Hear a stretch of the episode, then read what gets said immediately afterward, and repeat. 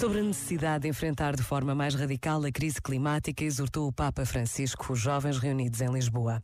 Vós sois a geração que pode vencer este desafio.